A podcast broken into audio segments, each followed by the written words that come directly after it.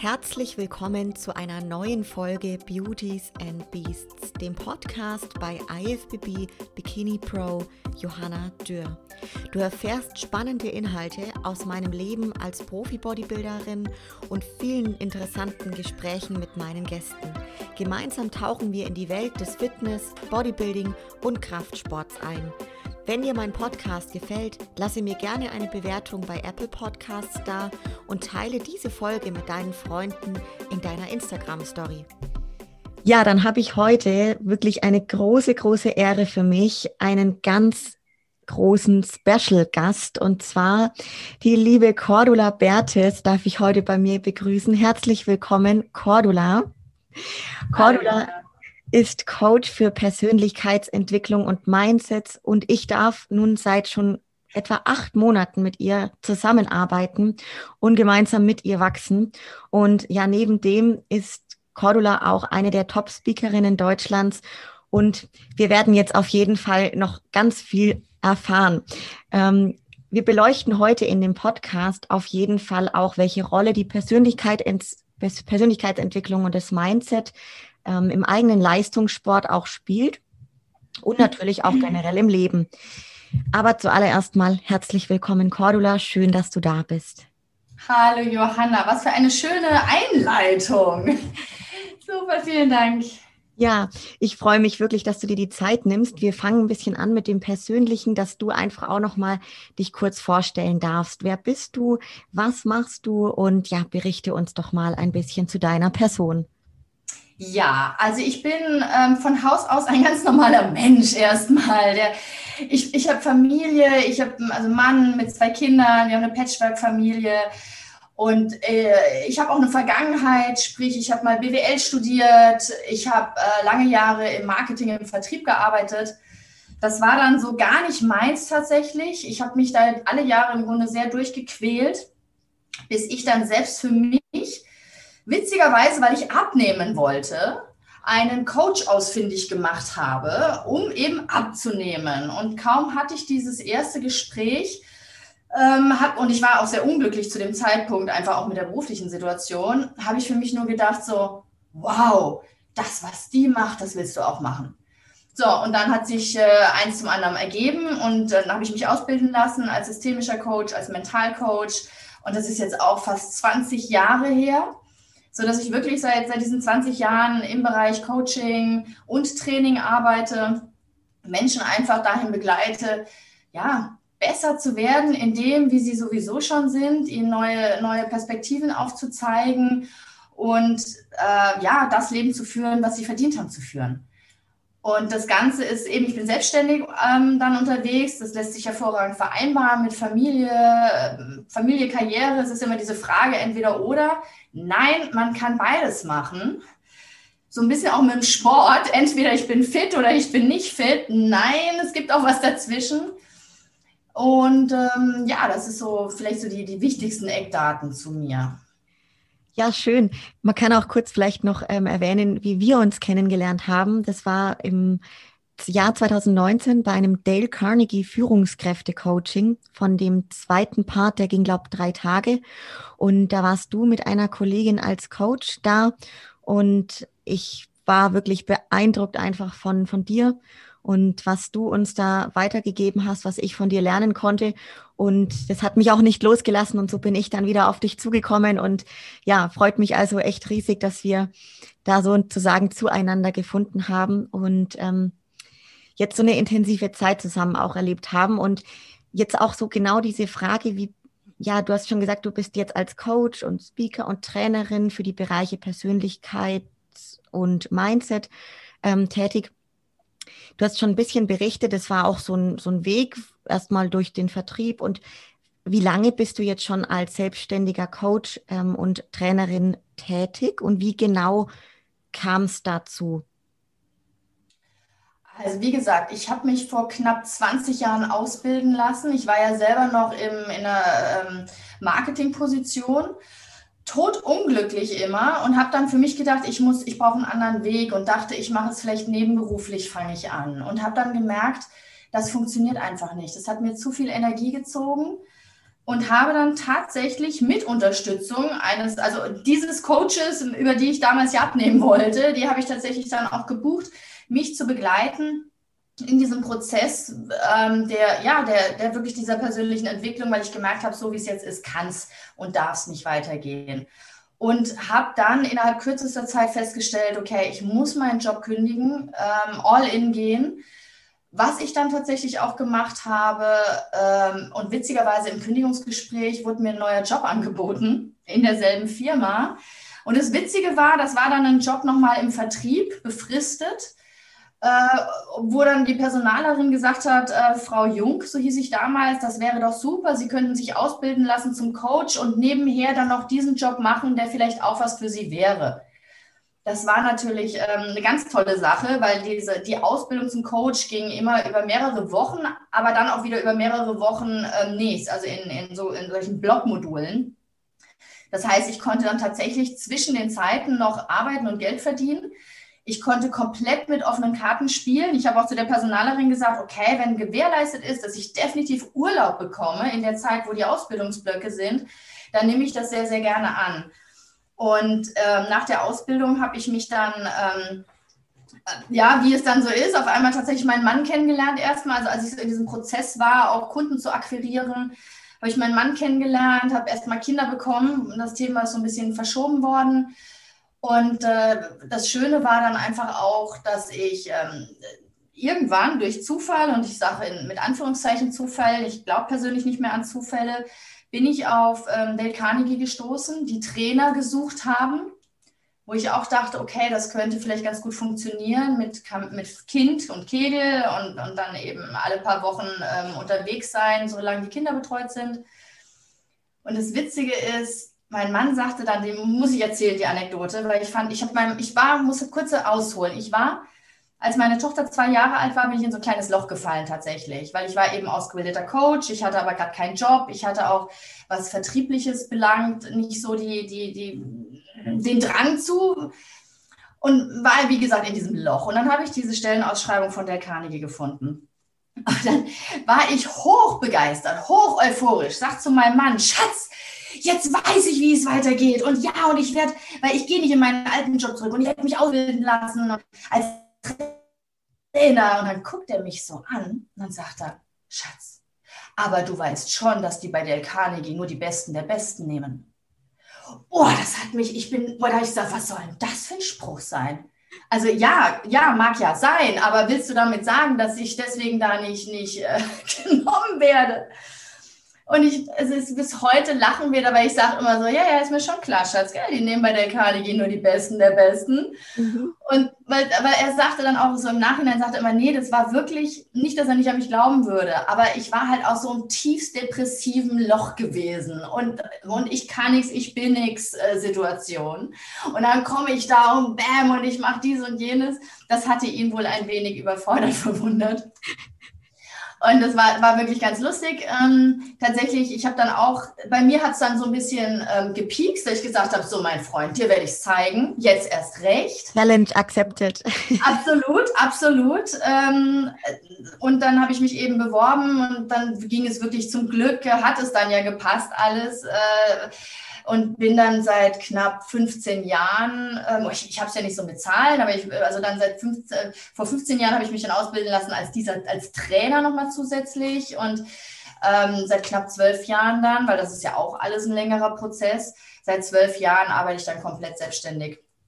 Eben ähm, immer noch für Del Carnegie tatsächlich, ich mache immer noch Trainings, ich, ich liebe das einfach, weil, ähm, weil es einfach genau in, in mein Business reinfällt und begleite eben auch viele, viele ähm, eins, im 1 zu 1 Bereich. Ja, ja. Wahnsinn, total spannend, jetzt äh, mal so deinen ja, Werdegang oder diese Karriereleiter sozusagen zu hören. Und du hast jetzt gerade auch schon gesprochen, so vom Thema Ziele, dass es da schon auch für dich immer eine große Rolle gespielt hat. Wo willst du hin? Und jetzt kommen wir auch so ein bisschen dazu, die Zielsetzung gerade für junge Menschen, aber auch generell im Leben, wie wichtig das ist. Und ähm, ja, wie setzt man sich überhaupt Ziele und warum ist das so wichtig? Also es, man kann es vielleicht so sehen, Ziel ist so ein bisschen wie so ein, wie so ein Leuchtturm, an, der, der einem Orientierung gibt ähm, im Dunkeln. Also wir unterscheiden ja langfristige Ziele von kurzfristigen Zielen. Ähm, bei langfristigen Zielen spricht man auch gern mal von einer Vision. Jetzt auch in Bezug auf dich könnte man auch sagen, oh, ich stelle mir vor, wie ich auf der Bühne stehe und, und mein Posing mache und wie ich vielleicht sogar den Preis dann in der Hand halte. Ähm, das, das ist das eine, dass einem das einfach, wenn man diese, diese Vision hat, äh, das hilft auch durch schwierige Zeiten, die einfach kommen, hindurchzugehen.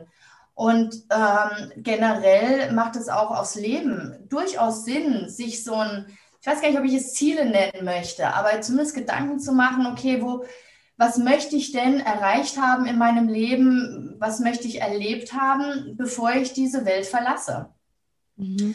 Einfach um zu verhindern, dass wir so rumdümpeln, dass wir so unseren 9-till-5-Job machen. Also nichts gegen 9-till-5-Job, um Gottes Willen, aber so viele Menschen ähm, machen halt Dinge, weil, weil die Eltern ihnen das beigebracht haben. So der Klassiker, oh, ich will Schauspielerin werden. Nein, mach mal lieber, mach mal was Gescheites. Ist dann so diese, so, ähm, wir haben halt vieles gelernt, vieles übernommen und ungefragt machen wir das dann. Und wenn dann, wenn man sich ein Ziel setzt und sagt, ich will aber dieses oder jenes und das Umfeld kann es so null nachvollziehen, dann neigen viele dazu zu sagen, okay, dann, dann vielleicht doch nicht. Und fangen an, ein Stück weit sich selbst zu vergessen. Und, und dann, dann kommen wir in diesen funktionierenden Bereich. Und wenn du dann fragst, wie geht's dir? Jo. Das ist so dieses typische, jo muss ja. Und ich bin ein absoluter, äh, ich habe eine absolute Jo muss ja ähm, Aversion, weil nee, es muss gar nichts. Und, und wenn ich eben für mich ein Ziel habe, das sich gut anfühlt, also es, das ist auch wieder so witzig, es muss so eine Mischung sein zwischen, es ist schon herausfordernd, aber ich kann es schaffen, weil wenn wir uns Ziele zu hoch stecken, dann frustriert es uns auch schnell. Also ein Beispiel jetzt auch vielleicht im, im körperlichen Bereich, äh, wenn, wenn, wenn, jemand 100 Kilo wiegt und sagt, ich will ähm, auf 55 Kilo kommen, dann kann das den einen oder anderen einfach frustrieren, weil er dann denkt, boah, wie lang und wie viel muss ich dafür machen, bis ich da hinkomme, dann mache ich das erst gar nicht. Und dann gibt es, aber das ist wieder das Spannende und deswegen sind wir, ist es einfach sehr, sehr individuell zu sehen. Es gibt auch Menschen, die sagen, nee, ich brauche dieses große Ziel, weil wenn ich mit meinen 100 Kilo sage, ich will erstmal nur 5 Kilo abnehmen, mit den 5 Kilo, was soll ich damit? Das, das sieht kein Mensch, ich schon mal gar nicht, das motiviert mich nicht. Und da geht es einfach darum zu gucken, bei sich selbst erstmal zu gucken, was sind denn Ziele, welche Ziele könnte ich mir setzen, die mich motivieren und gleichzeitig eben so herausfordern. Und dann einfach, weil dann ist der nächste Schritt, wenn ich ein Ziel für mich habe, dann kann ich in die Umsetzung kommen. Dann kann ich mich fragen, okay, und was kann ich tun, damit ich da hinkomme? Ja, ja. Total schön. Du hast auch schon gesagt, so wie wichtig das auch ist, dann das Umfeld dabei. Also, dass es so sehr wichtig ist, ähm, ein gesundes und aufgeräumtes Umfeld zu haben, um einfach die Spitzenleistung, egal jetzt in welchem Bereich, zum Beispiel eben im Sport, dann auch erbringen zu können. Und ja. da, also ja, vielleicht auch nochmal, wie wichtig ist es, dass das Umfeld wirklich sorgfältig auszuwählen oder eben im Zweifelsfalle dann auch wirklich ja auszusortieren. Also es ist, es ist wirklich essentiell, muss ich ganz klar sagen. Es gibt so einen Spruch, man ist so wie die fünf Leute, mit denen wir uns am meisten ähm, beschäftigen. Und wenn ich ein Ziel habe und in meinem Umfeld höre ich ständig nur, ach, warum machst du denn den Scheiß und was soll das und ich bekomme die Unterstützung nicht, dann ist es um ein Vielfaches schwieriger, dieses Ziel zu erreichen. Ich merke das äh, wirklich im kleinen Bereich, allein in der Beziehung jetzt zum Beispiel mit meinem Mann. Ich mache, ich, also ich mache auch persönlich privat sehr, sehr viel Sport. Mir ist es einfach auch sehr wichtig, ähm, einen gewissen Fitnesslevel zu haben. Ich arbeite halt auch sehr, sehr viel, weil ich es einfach auch liebe. Und ähm, mein Mann, ja, der, der findet das zugegebenermaßen nicht immer toll, weil natürlich das auf Familienzeit geht der ist dann draußen, der spielt mit den Kindern und ich hocke entweder im Büro am Arbeiten oder bin im Fitnessstudio oder auf der Joggingstrecke oder wie auch immer. aber er akzeptiert es, weil er weiß, dass es für mich wichtig ist. Und es ist auch ganz spannend, hin und wieder, also wir, reden da auch sehr, sehr offen drüber. Und letztens sagte er so, oh Kolla, ganz ehrlich, es ist ja toll, dass du die Welt retten willst ähm, und ganz vielen Menschen helfen willst, aber rette doch erstmal deine Familie. Guck mal, du bist ein ganzes Wochenende unterwegs und, und, und deine Kinder sehen dich überhaupt nicht das war tatsächlich bei mir so ein, aber das war, das war liebevoll. Das war nicht so in dem Motto, du bist ja wieder weg. Und ja. weil das passiert ja oft, diese Vorwürfe. Und wenn mein Mann mir Vorwürfe machen würde, was wird passieren? Da kann jeder sich mal fragen. Also so ein normaler Mechanismus ist, weißt du was, du kannst mich gerade mal kreuzweise. Dann mhm. heißt es entweder, ich mache es trotzdem, wenn wir, wenn wir relativ selbstbewusst sind oder wenn wir uns nicht getrauen, wenn wir Angst haben, den Mann zu verlieren, fangen wir an, uns komplett zu verbiegen. Okay, dann mache ich es nicht und dann bleibe ich hier und hm, aber wir fühlen uns innerlich komplett scheiße auf gut Deutsch. Und deswegen ist dieses Umfeld so, so wichtig. Und ähm, wie gesagt, wenn ich jetzt, ich meine, mein Mann ist ja nicht umsonst mein Mann, äh, weil er genauso ist, wie er ist.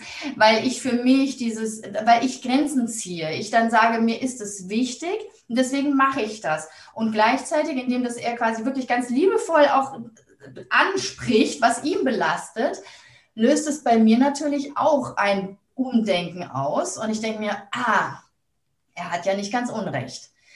Und, ähm, und, und, und dann, dann mache ich es von mir aus, dass ich es anders organisiere. Das heißt nicht, dass ich auf irgendwas verzichte, ich organisiere es einfach anders. Und deswegen ist es so wichtig, dass das, wir können, also ja, wir, wir können nicht immer erwarten, dass das Umfeld es toll findet, was wir machen, aber es ist einfach wichtig, dass sie uns darin, dass sie es zumindest akzeptieren. Ja. Unterstützen wäre noch besser, akzeptieren ist schon mal ausreichen und nicht so dieses, nee, nee, nee, gehst du schon wieder in Sport, nee, nee, nee, nee, weil das kann dann einfach äh, sehr, sehr belastend sein. Ja, ja, absolut. Bin ich voll bei dir. Ich ähm, hatte da auch eine lange Beziehung tatsächlich und da war genau das der Punkt. Da war das einfach meinem damaligen Partner einen Ticken zu viel. Ähm, und für mich war es aber einfach so die oberste Priorität und dann sind wir auch zu dem Punkt gekommen zu sagen, dass, dass halt jeder seinen Weg geht. Und ich glaube, das ist genau. ganz wichtig dann auch, genau. Und noch schöner, wie du gesagt hast, ist, wenn man sich einfach gegenseitig unterstützen kann.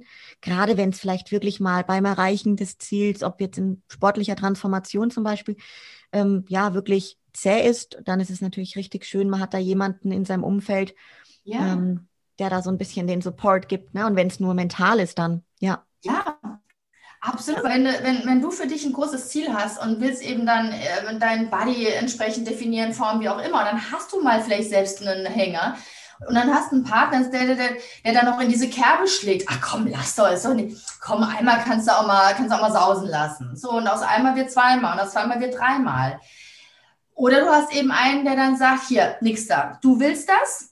Ab jetzt mit dir, ab ins Studio oder wo auch immer hin. Ja. Und ähm, und genauso aber auch ähm, eine gute, auch da wieder eine gute Balance finden. Dass man auch, also auch mein Mann sagt auch manchmal, wenn ich mal einen Tag habe, wo es mir nicht ganz so gut geht, dann sagt er, hey, dann, dann gönn dir doch jetzt auch mal die Auszeit. Also so im, im Liebevoll. Also wie gesagt, man muss immer gucken, dass der, dass, dass auch das Umfeld ein Stück weit das für einen macht.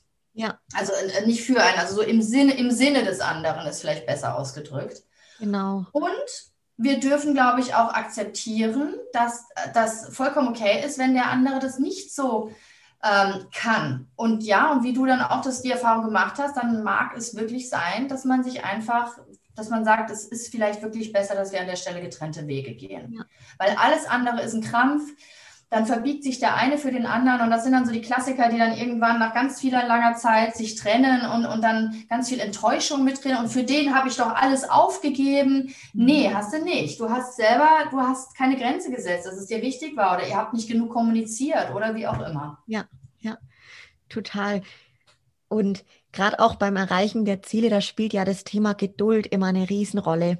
Ähm, mhm. Und da merke ich immer ganz oft, ja, dass das Thema Geduld bei vielen Leuten oder dass da wenig Geduld da ist, egal bei was jetzt. Und ja. ähm, ich kriege das ganz oft zurückgespielt, auch von deiner geduldigen Ader und Art hätte ich gerne ein bisschen was. Und da würde ich dir gerne jetzt mal die Frage stellen, Cordula, sagst du, Geduld kann man üben und lernen und verbessern? Boah, das ist echt eine coole Frage. Über die habe ich mir noch nie Gedanken gemacht, weil tatsächlich Geduld auch nicht eine meiner Stärken ist. Das sage ich ganz ehrlich. Ja. Und wenn ich da jetzt mal drüber nachdenke, behaupte ich, ja, man kann es ein Stück lernen. Und zwar über Bewusstsein. Also ich, wie gesagt, ja, vielleicht wieder am Beispiel auch ähm, Körper äh, wenn es jetzt vielleicht ums, also ich bin eher der Experte fürs Abnehmen, Experte in, Anführungsstra in Anführungsstrichen, weil ich irgendwie meinen Lebtag abnehmen wollte. Ich war wirklich nie, nie wirklich dick, aber irgendwie wollte ich immer abnehmen. Und ähm, wenn wir denken, wenn wir die Figur haben, die wir haben, dann haben wir die ja ein Leben lang uns irgendwie aufge, äh, angefuttert, angenichtfuttert, antrainiert, wie auch immer. Und meinen dann, wenn wir uns ein Ziel setzen, das muss innerhalb von zwei Wochen äh, müssen wir dann 20 Kilo drunter haben oder 20 Kilo drauf haben, je nachdem, wo man eben steht. Und da, und genau das Thema war, war mir ist oft zum Verhängnis geworden, ähm, dass ich eben dann zu ungeduldig war, die Erfolge sich nicht eingestellt hatten, die ich gerne gehabt hätte. Dann war ich frustriert und dann habe ich alles hingeschmissen, weil dann so, oh, für den Scheiß, dafür, dass ich hier so gar nichts tut auf der Waage da, und da verzichte ich, nö, da kann ich es auch gleich lassen. Bam. So motziges, motziges Verhalten. Und dadurch war es tatsächlich, kam dann auch immer so dieser Jojo-Effekt zu Trage. Und ich war so der Typ, ich bin auch immer nur einmal die, also ich bin nur auf die Waage gegangen, wenn ich mich gut gefühlt habe körperlich. Weil wenn es dann ein gutes Ergebnis war, dann habe ich mich geil gefühlt. Ja, aber es war auch oft genug, dass ich, also ich bin dann über Wochen teilweise nicht auf die Waage gegangen, weil ich mich über Wochen lang nicht gut gefühlt habe. Mhm. Und habe dann gemerkt, wenn ich drauf bin irgendwann mal, dass eben auch das Ergebnis anders war, als es mein Körperempfinden äh, gedacht hätte, war und dann war der Tag gelaufen. so ein Scheiß, du alles nicht machen. Und ähm, von daher, ja, behaupte ich, dass man Geduld lernen kann. Ich, ich glaube aber tatsächlich über, über Erfahrung. Also über so ein Stück weit, man muss da einfach dann mal durch oder sich jemandem anvertrauen, einem Coach, einem Mentor, der einem immer wieder dahin bringt und sagt, das ist, du bist auf dem richtigen Weg. Kleine Schritte für kleine Schritte, weil was ich zum Beispiel aktuell mache seit knapp sieben Wochen, ich gehe ganz bewusst jeden Tag auf die Waage. Und es gibt ja auch zum Beispiel bei ganz vielen Abnehmprogrammen, heißt es ja, man soll nur einmal die Woche draufgehen. Aber ich mache es bewusst jeden Tag um diese, ein Stück weit diese Angst vor der Waage zu verlieren. Um, weil es ist ja ganz normal, ich meine, das weißt du besser als irgendjemand oder auch die Zuhörer hier. Ähm, der, der Körper hat ja ständig, gerade auch wir Frauen, der, wenn dann die Hormone oder die, die Periode kommt, dann, dann sind mal locker zwei Kilo mehr drauf und die sind drei Tage später sind sie wieder weg, ohne dass wir vom Essen groß was anderes gemacht haben. Ja. Und ähm, stell dir vor, du gehst dann eben einmal die Woche auf die Waage, hast genau so eine Hochphase erreicht, die ganz normal ist. Und dann bist du ungeduldig und dann fängst du an, ähm, genau das Gegenteil von dem zu tun, was du tun müsstest, nämlich weiter konsequent am Ball bleiben. Und, ähm, und, das, und, und ich glaube, so lerne ich momentan für mich auch mehr und mehr Geduld, indem ich mich konsequent aussetze dem, was ich ganz schrecklich finde. Also sprich, ich gehe jeden Tag auf die Waage und ich ertappe mich, ich, ich, ich über jedes 100 Gramm Schritt, der nach unten geht, finde ich ganz cool, aber ich ertappe mich, wie ich auch so relativ neutral weil sage ich, naja, komm, morgen hast du wieder ein halbes Kilo mehr drauf. Hauptsache das gleitende Gewicht und Hauptsache im, im Gleitenden ist eine Tendenz zu erkennen, dass sich das Gewicht dann in meinem Fall noch reduziert, der äh, Muskel ein bisschen sich aufbaut. Und das hilft mir, diese, und das, oder hat mir jetzt allein in den letzten sieben Wochen tatsächlich geholfen, diese Geduld auch zu haben und ein viel entspannteres Verhältnis zu bekommen und nicht mehr so verbissen zu sein. Und weil das ist ja auch ein Thema von Ungeduld, wenn wir dann verbissen sind und, oh, und, oh, ne, ne. Total. Ein ganz, ganz schönes Thema, gerade auch ein Beispiel bei dir jetzt mit der Waage, weil das ist, kommt mir immer, immer wieder zu Ohren und, und ist gerade bei unserer Zuhörerschaft jetzt hier auch bestimmt immer wieder ein präsentes Thema, gerade bei den Mädels eben, weil es bei uns halt auch gerne mal hoch und runter schwankt und ja. viele sich halt wirklich auf eine Zahl einschießen, wo sie hinwollen. Ja. Äh, zumal das ja immer so individuell ist und jeder Körper dann so anders ist, ne, von der Form und Zusammensetzung. Und ähm, ich tue mich da auch immer, ich bin immer vorsichtig, wenn ich so zum Beispiel auf Social Media mein, mein Gewicht oder so poste, jetzt in einem Wettkampf, da mache ich es schon, dann sehe ich selber, okay, wie geht's jetzt voran? Aber ansonsten ähm, sage ich auch, das Gewicht ist ja total egal im Grunde, ist halt eine messbare Möglichkeit, wenn man sagt, ja. man hat jetzt ein Ziel, das Abnehmen, das so zu machen. Gerade wie du sagst, wenn jemand so ein Problem hat vom Verhältnis zur Waage, finde ich das eine schöne Art und Weise, das eben so aufzulösen ähm, und da einfach ein gesundes Verhältnis zu bekommen, weil man sieht ja, ja dann, wenn man es irgendwo entweder aufschreibt, ob in eine Excel-Liste oder handschriftlich, so schön, wie das quasi hoch und runter geht und dann halt Stück für Stück über die Wochen genau. doch weniger wird, ne? Genau. Ja. Schön. Und auch zum Thema Geduld, das ist auch witzig. Ich habe oft in, in, bei meinen Klienten welche drunter, die sagen so, oder dann, wenn ich frage, was ist denn so dein größter Schmerz? Und dann heißt es, oh, ich bin so ein Machertyp und dann Menschen, die mich ausbremsen. Oh, das macht mich wahnsinnig. Und dann, oder mein Mann ist auch so ein Kaliber, der sagt, boah, wenn Leute so, so tranfunzelig sind oder ich sage denen, wie sie was machen sollen und sie machen es nicht, sie machen es falsch und ich, oh, und also so diese zwei Kaliber aufeinander zu stoßen, das, das ist herausfordernd. Und da sage ich einfach, ähm, oder da kann man diese Geduld in Anführungszeichen lernen, also Geduld auch mit dem anderen dass man einfach sich bewusst macht, ja, das, das ist ja auch toll, dass, dass wir ein Macher sind und voranpreschen wollen und gleichzeitig wissen, dass andere Menschen eben anders sind und dass wir vielleicht auch von diesen Menschen etwas lernen können. Und weil auch da, äh, jeder Spie wir spiegeln uns immer ein Stück weit gegenseitig. Also das ist immer ganz spannend, dass wir schnell andere Menschen verurteilen, die nicht so sind wie wir, die uns vermeintlich ausbremsen. Dabei sind, haben die ganz viele Facetten, wo wir unter Umständen sagen, oh geil, das hätte ich auch mal gerne. Und was da auch wirklich hilft, ähm, also ich selber meditiere sehr, sehr gerne, was natürlich für ungeduldige Menschen sehr herausfordernd sein kann. Auch als ich angefangen habe zu meditieren, ich sage, was, oh nee. Oder autogenes Training zum Beispiel, das ist null meins. Wer immer das mal gemacht hat, aber da geht es ja wirklich darum, okay, dein rechter Arm ist ganz schwer so, und dann kommt der linke und dann geht das so durch den ganzen Körper durch. Und da war bei mir im Kopf, oh Gott, und ich habe noch so viele Körperteile. Wie viele Körperteile müssen jetzt noch schwer werden? Also ich habe es nicht hinbekommen. Und ich bekomme es auch bis heute nicht hin. Also, zum, also auch jeder darf da für sich seine Methode herausfinden.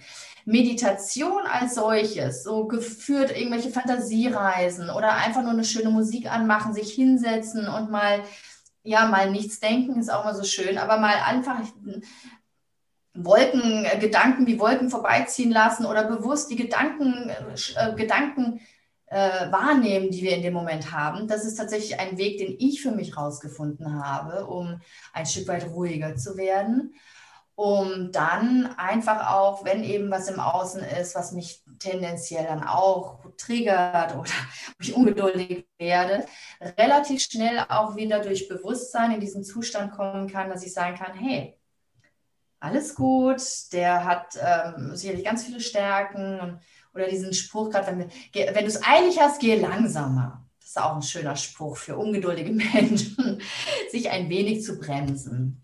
Oh ja, de, den Spruch mag ich auch richtig gerne. Ja, schön. Ja, da haben wir auf jeden Fall ein paar Tipps, gerade für Leute, die bei dem Thema so ein bisschen sich üben wollen.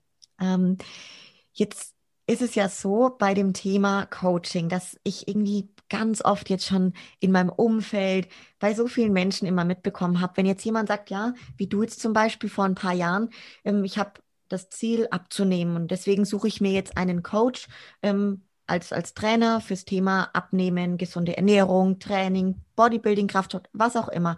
Da ist ja wirklich so, ähm, da erlebe ich es ganz oft, dass Leute auf mich zukommen und fragen, wo kann ich gut zu einem Coach hin, kannst du mir jemanden empfehlen? Und total selten erlebe ich es aber, dass Menschen ja bereit sind, an ihrer Person und ihrer Pers Entwicklung zu arbeiten. Und das ist jetzt eben so eine Sache, wann wann und wer braucht einen Coach? Weil es ist ja so, Cordula, wenn ich jetzt hat, ähm, dir die Frage stelle, ob ich ein, also wenn ich jetzt, nee, wenn ich dem Friseur die Frage stelle, ob ich einen Haarschnitt brauche, dann wird er mir relativ klar die Frage beantworten mit, ja klar. Ähm, aber dir möchte ich jetzt eben auch ganz bewusst diese Frage stellen, wer braucht einen Coach wie dich fürs Thema Persönlichkeitsentwicklung, Mindset? Ja. Tatsächlich könnte ich jetzt sagen, jeder. Das wollte ich. Ich habe so gehofft, dass jeder. Du stellst mir, ich liebe deine Fragen. Ich liebe deine Fragen, weil das wirklich Fragen sind, die ich mir selber noch nie so in der Form gestellt habe. Und die sind so gut. Und während du jetzt das Beispiel auch mit dem Friseur genannt hast, dachte ich, ja, jeder, jeder, weil was macht ein Coach? Ein Coach hilft, blinde Flecken aufzudecken. Ein Coach hilft, die Perspektive zu verändern. Ein Coach hilft, dich besser zu machen äh, in dem, wie du bist. Und ja, jeder braucht einen Coach. Und jeder darf sich, ich meine, gucken wir doch mal, wenn wir denken, ähm, im sportlichen Bereich, das ist der Klassiker. Ähm, wenn Leute zu Olympia gehen, da, ist, da, da hat jeder einen Trainer oder einen Coach. Keiner würde es an die Spitze schaffen, ohne dass nicht einer da ist, der ihn vorantreibt. Voll. Aber im, und im Privatleben ist dann so dieses, ach, das kriege ich schon irgendwie hin. Total, ja.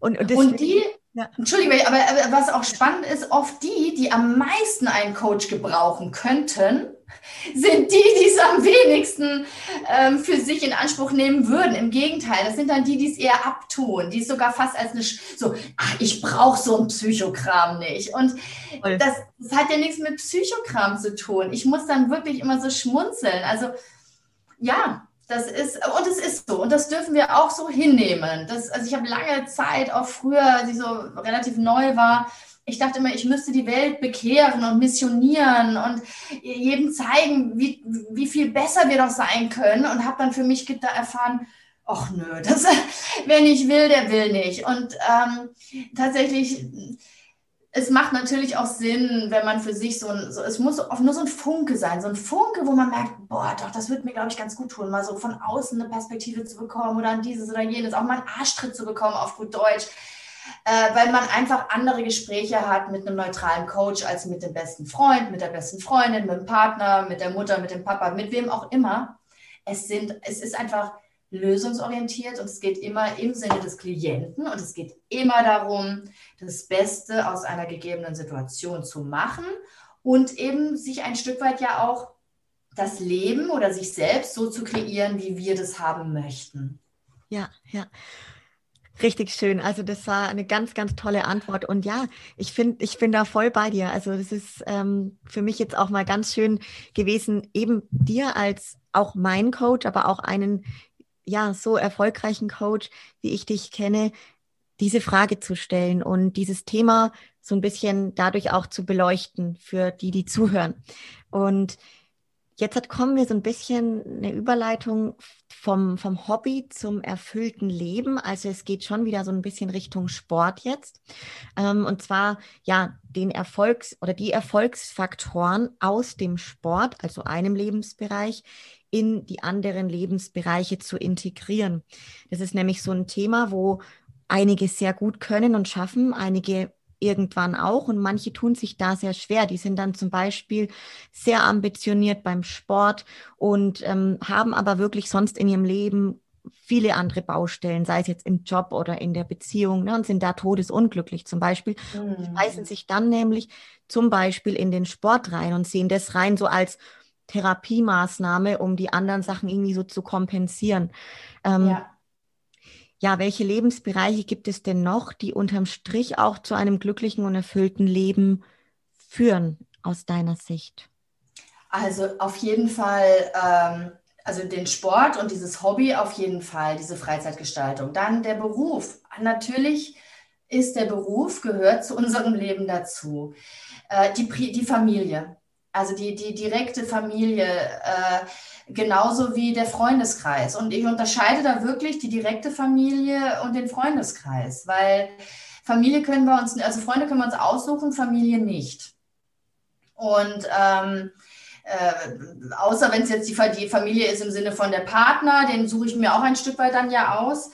Äh, die Kinder, das ist ganz spannend. Wie ist da das Verhältnis? Ich hatte auch selbst mit meiner Tochter, die ist jetzt 13, das ist auch in der Schule so ein bisschen holprig gerade. Das musste ich auch lernen, damit umzugehen und auch mittlerweile wirklich sehr, sehr gelassen zu sein. Auch die Tatsache, dass sie vermutlich auch jetzt ähm, das Jahr nicht packt. Äh, war ich lange Zeit, wo ich dachte, boah, weil, weil sie unbedingt es packen will, aber faul ist wie sonst was. Und ich dann gerade als Coach dann immer so dachte, Mensch, das, woher kommt das und wie kann ich sie dahin bringen, dass sie, ähm, dass sie eben da mehr Ehrgeiz entwickelt und habt Erfahrungen machen dürfen, das sagt gar nicht. Da sind immer wieder, wer, wer braucht einen Coach? Ja, der, der, also jeder und, und bei dem, der bereit ist, äh, bringt es auch was. Und wir müssen Erfahrungen machen, so muss meine Tochter die Erfahrung machen und ich genauso, sie da anzunehmen. Sind wir auch ein bisschen wieder beim Thema Geduld. Andere im Umfeld annehmen, wie sie sind und selbst für sich selbst da seinen Frieden schließen. Also da sind wir, haben wir, ich wiederhole nochmal, wir haben das in, in den privaten Bereich, also die Hobbys, wir haben den Beruf, wir haben die Familie, wir haben die Freunde. Ähm, was auch essentiell ist, die Finanzen tatsächlich, die Finanzen ist natürlich auch ein bisschen an den Beruf gekoppelt. Da ist oft die Herausforderung. Ich mache einen Beruf, den ich ganz schrecklich finde, weil er mir eben irgendwie mein Grundeinkommen sichert. Da ist es dann einfach wichtig zu gucken, wie, wie findet man da einen guten, eine gute Balance. Ja. Ähm, äh, dann haben wir die Finanzen, habe ich genannt, und auch tatsächlich ein Stück weit die, ich nenne es jetzt mal Spiritualität oder also dieses Gefühl, ähm, wir, sind, wir sind verbunden mit allem. Und alles, alles, was wir tun hier in der Welt, äh, unterliegt irgendwie ja doch einer gewissen Sinnhaftigkeit. Und das ist das Problem, das viele dann haben. Die, dann arbeiten die auch in ihrem Beruf und machen das und dann gehen sie zum Sport und so, warum mache ich das eigentlich? Ja, ich mache das, damit ich mein Geld verdiene, damit ich mir mein, ha mein Haus vielleicht mal kaufen kann oder die Miete zahlen kann. Aber das eigentlich so dieses Warum, ist nicht so wirklich beachtet. Und dieses Warum, diese Antwort auf die Frage, warum bin ich hier, warum mache ich, was ich tue, die, die würde ich so unter den Begriff Spiritualität ein bisschen einfassen. Ja. Ähm, oder auch eben Persönlichkeitsentwicklung. Und das, genau, das ist ein, im Grunde ein separater Punkt, wirklich sich selbst weiterzuentwickeln, dass wir selber einfach ähm, reflektieren, dass wir so bei uns ankommen und eben nicht wie du hast es so schön erwähnt, viele suchen dann so ihr Heil im Sport. Ähm, aber wir werden weder im Sport das Heil finden, noch andere viele suchen ihr Heil im Beruf, abgesehen davon. So diese Workaholics, die nur am Arbeiten sind, damit sie ja nicht zu Hause bei der Frau sein müssen oder beim, beim Mann, das geht ja auch in beide Richtungen. Und da ist wichtig, dass wirklich die Persönlichkeitsentwicklung, dass wir da hinkommen, in uns zu erkennen, wer sind wir, was macht uns aus, warum mache ich, was ich mache, wie kann ich es machen und dass wir so im, im wahrsten Sinne des Wortes ganz sind. Also so wie, das ist wie, wie so ein Lebensrad. Die verschiedenen Bereiche sind die einzelnen Speichen. Es ähm, gibt auch viele Menschen, die sich da noch sozial engagieren. Das könnte man auch noch als Punkt nehmen, auch einfach um so dieses Gefühl zu bekommen, ich, ich leiste einen Beitrag in dieser Welt. Ja. Und ich glaube, wenn diese ganzen Bereiche ähm, gut im Balance sind, dann ist, ist viel getan. Ja, total schön. Wie können denn die Hörerinnen und Hörer so diese Erfolgsfaktoren aus einem bestimmten Lebensbereich, wenn es da bombastisch gut läuft, die sind mega erfolgreich, beispielsweise wieder jetzt im Sport, wie lässt sich das am besten in die anderen Lebensbereiche übertragen? Sagst mhm. du, ähm, es hat auf jeden Fall dann auch wieder mit dem Warum schon zu tun, beziehungsweise mit dem, warum mache ich jetzt den Job zum Beispiel und gibt mir das wirklich so diese Erfüllung oder das zahlt es da ein auf das, wo ich hin möchte im Endeffekt, ne?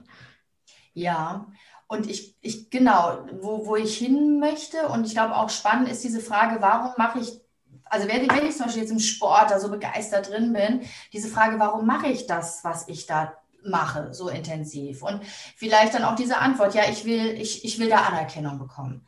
Oder da bekomme ich die Anerkennung, die ich woanders nicht bekomme. Und sich dann zu fragen, okay, ähm, beruflich, auch grundsätzlich auch mal beruflich sich zu hinterfragen, angenommen, ich bin jetzt eben beruflich nicht glücklich, ähm, dann macht es vermutlich weniger Sinn, sich zu, weil das ist auch ein Weg zu sagen, okay, wie kann ich die Stärken, die ich im Sport einbringe, wie kann ich die in meinen Beruf einbringen?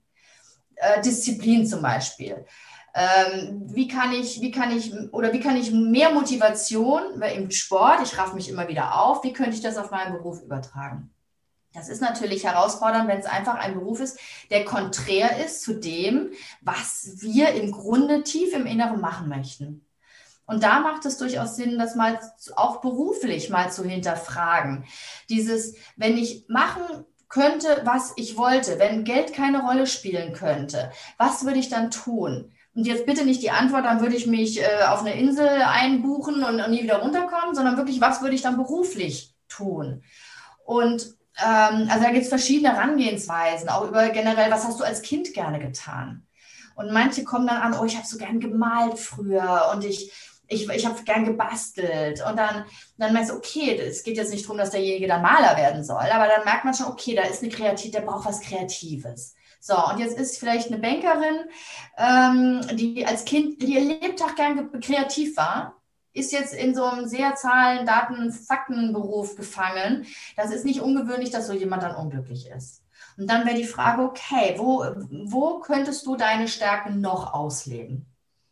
Oder eben, wo könntest du vielleicht in der, weil dann heißt oft dieses Argument, ja, aber, aber, aber ja, ich, oder ich wollte immer mal Floristin werden. So, naja, aber ich, ich kann ja jetzt nicht mehr umschulen zu einer Floristin, weil da verdiene ich ja nur ein Drittel von dem, was ich jetzt verdiene. Das funktioniert dann ja auch nicht. Und sich dann fragen, also abgesehen davon, äh, das gibt es. Ich hatte wirklich schon Fälle, die haben gut Geld verdient, die haben gesagt, es ist mir scheißegal, das Geld. Ich mache echt das, wofür ich brenne. Und das Spannende war, auf einmal kommt, dann fließt die Energie wieder, dann kommen da Aufträge rein, dann haben sie sich selbstständig gemacht in dem Beruf der Floristin, also war vielleicht deswegen auch das Beispiel, weil es eine Klientin von mir ja. war. Ähm, und dann hat die am Ende des Tages, hat die sogar mehr verdient als in ihrem Beruf vorher.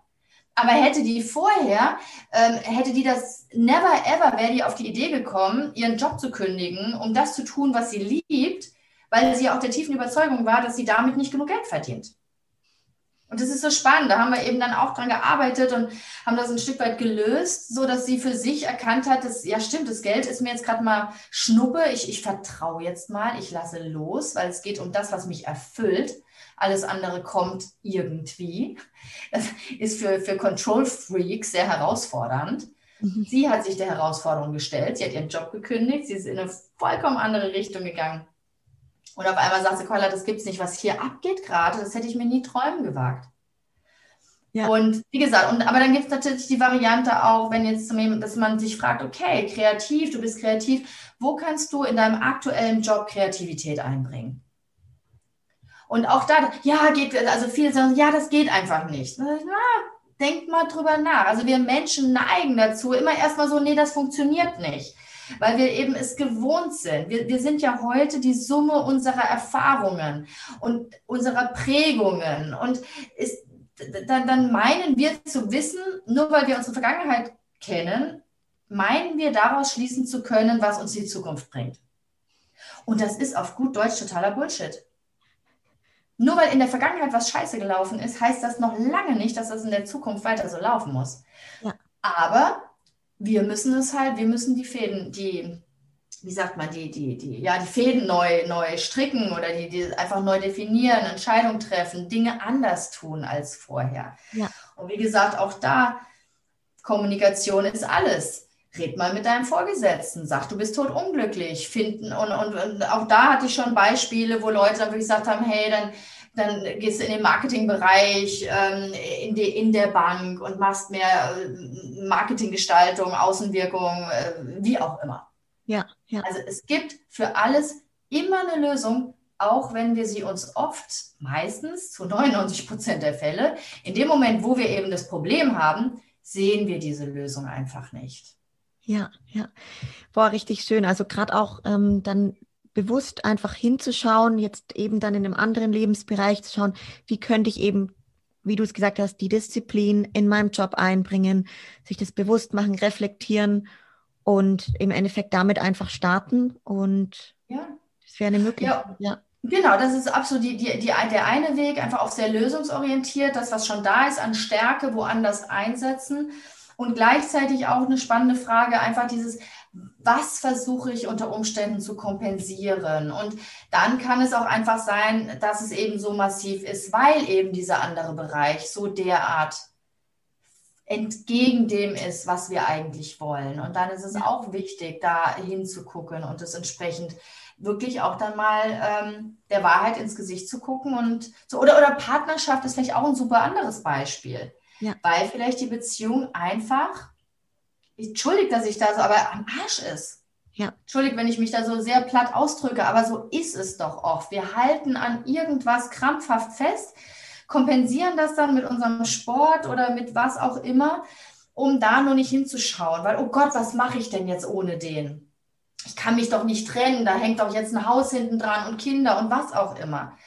Das ist ja, da sind wir wieder bei diesen Prägungen. Doch, du, wenn du dich unwohl fühlst, du kannst alles, du kannst immer jeden Tag neu entscheiden und umswitchen. Und das heißt nicht, dass wir nicht, dass wir nicht Kompromisse eingehen müssen, auch ein ja. Stück weit. Also bitte nicht falsch verstehen, das Leben ist kein Schwarz-Weiß. Es geht immer darum, eine gute Balance zu finden. Aber es, es fängt alles eben wirklich an, an dieser Perspektive. Auch welchen Blick habe ich auf das Leben? Ähm, wo will ich grundsätzlich hin? Und da, vielleicht ist das auch eine Frage, die sich jeder wirklich stellen darf. Okay, wenn ich den letzten Atemzug machen würde, was möchte ich bis dahin getan und erlebt haben? Was ist mir wichtig?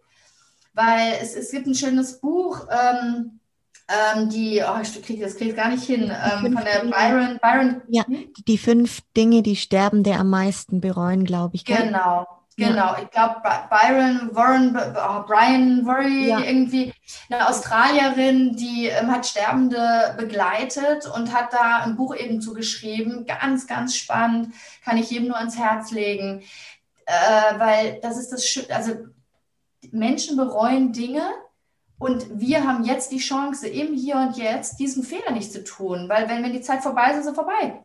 Deswegen finde ich immer diese Frage sehr gut. Stell dir vor, du, du bist jetzt wirklich am Ende. Was würdest du denn bereuen?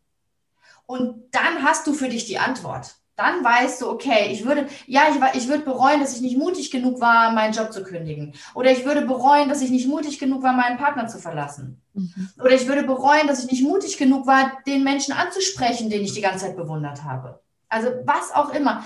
Und wenn ich das dann für mich herausgefunden habe, dann stellt sich eigentlich gar nicht mehr, dann ist, dann zumindest wissen wir dann mal, wo, die, wo der Weg hingehen sollte. Ja, ja.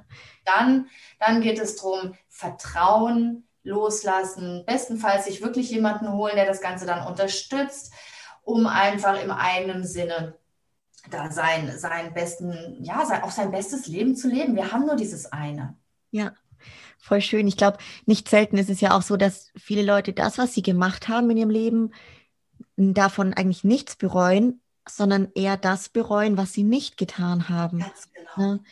Und du hast vorhin auch ganz schön gesagt, so oftmals hindert oder hemmt Leute eine, eine gewisse Prägung, vielleicht aus der ja. Erziehung, aus der Vergangenheit eben, aus den Erfahrungen, die sie gemacht haben.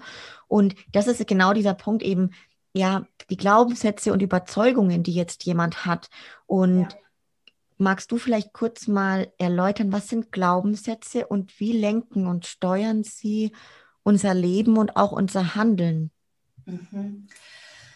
Glaubenssätze sind im Grunde die Überzeugungen, die wir über das Leben oder über uns haben.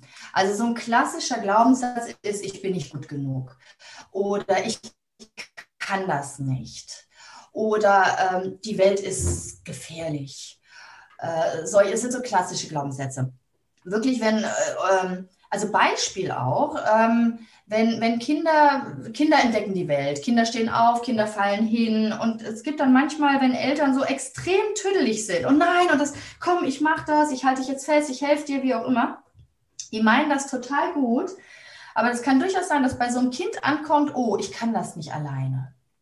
Und dann, dann brennt sich das mehr und mehr ein über die Jahre. Und dann sind das welche, die, die, ganz, die nicht mutig sind, weil sie diesen Glaubenssatz haben, ich kann das nicht. Ich schaffe das nicht alleine. Oder ähm, äh, Glaubenssätze könnten sein, ich habe als Kind vielleicht immer erlebt, wie meine Eltern geackert haben, nie Zeit für mich hatten, ähm, sich vielleicht gestritten haben. Und dann, dann ist das die Erfahrung, die wir machen. Und dann entwickelt sich unter Umständen so ein Glaubenssatz wie, ähm, das Leben ist hart. Das Leben ist schwer. Oder, oder du hast vielleicht mitgekriegt, wie deine Eltern, ja, der, der Mann hat die Frau verlassen oder ist fremdgegangen und die Mutter war ganz traurig. Und dann entwickeln sich so Glaubenssätze wie Liebe verletzt. Ich darf mich nicht verlieben, das macht mich verletzlich. Und dann mache ich die Erfahrung als junger Heranwachsender, habe eine Beziehung, der geht mir dann auch fremd und schon, sie, ich hab's doch gewusst. Also das ist dann ja auch so spannend. Es begegnen uns tatsächlich im Außen permanent die Situationen, die uns stärken in unserem Glaubenssatz. Solange wir da nicht mal das bewusst ähm, anders unter die Lupe nehmen. Und ähm, das ist tatsächlich äh, essentiell. Also wenn, wenn wir wissen, okay, wie denke ich denn über mich? Also Beispiel, ja, wenn, wenn jemand eben unglücklich ist mit seinem Partner ähm, und hat diesen Glaubenssatz, ähm, äh, ja, die Liebe oder ich habe es nicht verdient, glücklich zu sein. Das ist übrigens auch so ein, so ein Satz. Dann wird und hat so diese Prägung auch, ähm, naja, sei froh, dass du überhaupt einen Partner hast. Es könnte auch sowas sein, dass man das, also Glaubenssätze setzen sich zusammen ein Stück weit aus, aus Prägung, aus dem, was wir gesehen haben in unserem Umfeld und aus dem, was wir selbst daraus auch gemacht haben und die Stories, die wir uns selbst erzählt haben. Und dann kann es wirklich sein, dass jemand, der es immer, der das immer erfahren hat, ein Stück weit Erniedrigung vom anderen. Also Erniedrigung, entweder ähm, auch körperliche Gewalt oder, oder mentale, also Respektlosigkeit, wie auch immer dann ist das nicht selten, dass so jemand das in der Partnerschaft wiederbekommt. Weil, weil das einfach sein Glaubenssystem entspricht. Vielleicht kennt auch so Alkoholiker, ist auch so ein klassisches Beispiel. Wenn es in der Familie Alkoholismus gab, ist es sehr, sehr häufig, dass genau diese Menschen ebenfalls wieder Partner haben, die ein Suchtproblem haben. Das geht jetzt auch wieder, man, man nennt das, es gibt im, in der Fachsprache heißt das ähm, Resozialisierung des Familiendramas, so nennt sich das. Das heißt, man, man sucht sich unbewusst wieder so jemanden aus, um diese Person dann quasi zu retten, um im um so nach dem Motto, als Kind konnte ich diese Person nicht retten, aber jetzt als Erwachsener will ich diese Person retten. Also uns ganz wichtig, das läuft natürlich alles unbewusst ab, weil kein Mensch äh, sucht sich freiwillig irgendwie Leid aus ja, aber ich will das, aber ich will das doch gar nicht. Nee, das ist schon klar. Auf der gedanklichen Ebene wollen wir das nicht. Aber das, wenn wir bedenken, das Unterbewusstsein macht 95 Prozent aus dessen, was wir tun oder nicht tun. Und diese ganzen Glaubenssätze, die sind einfach im Unterbewusstsein verankert. Ja. Und wenn wir die einmal, wenn wir denen einmal auf die Schliche gekommen sind, dann haben wir auch die Chance, es zu verändern. Und ein Stück weit auch, ähm, ja, zu sagen, okay, wer, müsst, wer müsste ich denn sein? Welche Überzeugung müsste ich denn haben, um dieses oder jenes zu tun? Also auch im Sport wieder, wenn ich abnehmen will ähm, und ja, ich habe es noch nie geschafft und ich scheitere an jeder Diät und ich kann an keinem Stück Kuchen vorbeigehen, ohne dass ich nicht schon direkt fünf Kilo auf den Rippen habe. Sich dann auch, das kann auch mit Glaubenssätzen zusammenhängen. Weil da hängt vielleicht so ein Glaubenssatz hinten dran, abnehmen ist schwer ja, und jeder, vielleicht der ein oder andere, der Diätversuche gemacht hat, der wird jetzt sagen, ja, genau, ja, ist aber auch so. Ist auch schwer. Weil, das, weil wir das glauben. Und wenn wir das glauben, dann, dann ist es schwer. Ja. Und da darf man tatsächlich hinkommen, neue Erfahrungen zu machen, dass es auch leicht sein kann. Und sich dann auch wirklich fragen, okay, wie kann es leichter werden? Und der erste Schritt muss sein, das überhaupt äh, quasi in Erwägung zu ziehen, dass es auch anders sein kann. Also pass auf, was du denkst und vor allem glaub nicht immer alles, was du denkst. Das ist gut, das ist ein richtig guter Punkt, ja, weil wir so viel Gedanken haben, die da durch den Kopf fliegen, gell, die uns da manchmal einen Streich spielen auch. Ja, absolut. Ja. Nee, schön. Hat das also eigentlich deine Frage beantwortet, Johanna? Ich weiß. Total, also absolut äh, zu mehr als 100 Prozent. Das ist echt super. Ich glaube, jetzt wissen auf jeden Fall auch alle, ja, was eben mit diesen Glaubenssätzen und, und Prägungen, wie das zusammenhängt. Und ähm, weil eine Sache, die ich gerne noch dazu ähm, hinzufügen würde, weil wir, wir verhalten uns auch unseren Glauben nach oder unserer Überzeugung nach. Wenn ich zum Beispiel sage, ich bin ein, also ich bin ein schüchterner Mensch. Ich spreche nicht gern vor großen Gruppen zum Beispiel. Da auch das jetzt könnte der eine oder andere sagen, ja, das ist kein Glaubenssatz, das ist eine Tatsache.